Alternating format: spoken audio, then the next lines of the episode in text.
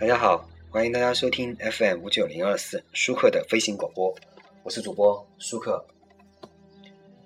因为马上要高考了，那么我们这一期呢，就来说一下如何写好高考作文。可能很多人说，主播你高考作文写的不错吗？嗯，怎么说呢？因为我当年高考的时候，作文是拿了我们省的满分的，所以我可以说一下怎么写好高考作文。当然了，只是一些很多年了，因为很多年过去了。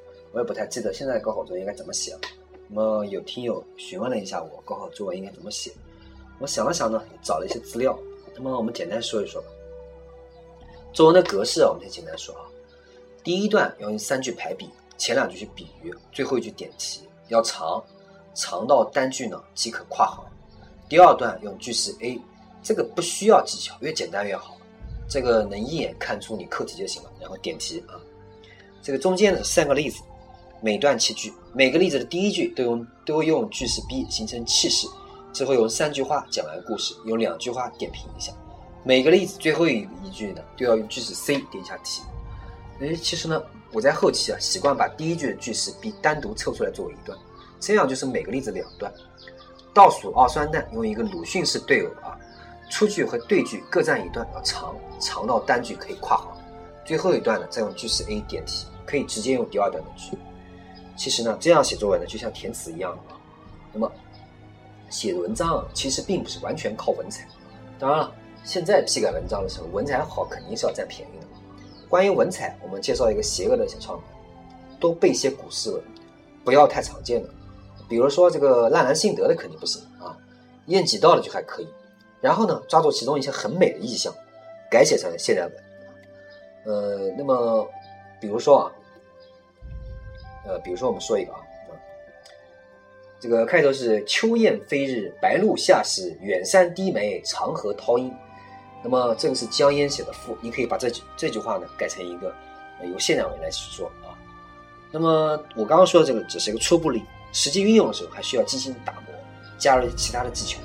如果有同学啊不能做到考场上即兴写出来，也可以事先写好，写作文的时候呢看情况使用。那么我们附送一个段落来作为参考。一只竹杖，一双芒鞋，便能走出一条豪迈潇洒的人生之路；一双冷眼，一柄寸管，便能写出一部怀境错欲的旷世奇书。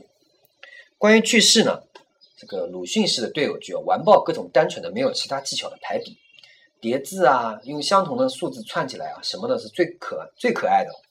那么关于引用呢，那种加引号、连续几个引用的，这个引用已经被玩烂了，直接改成现代文，当成自己写的。除了不用引号，书名号也少用。你写怀劲错欲，老师才真相信你看过。你写《红楼梦》，感觉就不一样了，是不是？那么，其实啊，我一直很反感这种八股文式的写作。写作文不客气呢，实际上是我自己最大的毛病。后来觉得呢，这个如果为了考试呢，也忍忍也没什么。后来就是找了一些八股文的啊，在那来研究。呃，真的不是不是说这个八股文，就是完完全全是古代的八股文啊。那么，其实啊，我希望的是什么呢？就是期待我们中国能够回归传传统文化，使传统文化呢成为主流。期待人们不再盲目的追寻一些所谓时髦的东西。这种高考这种东西啊，希望大家追寻传统文化，因为时髦的真不是很好啊。那么，呃，因为作为一个很很多人啊，作为一个很多人，就是以前我没事就写写诗歌啊，写写小说的这种文艺青年啊。其实这样充满功利的作文呢，是很让人厌恶的。但是为了高考呢，必须这样做啊！如果重来呢，我大概也会选择这样。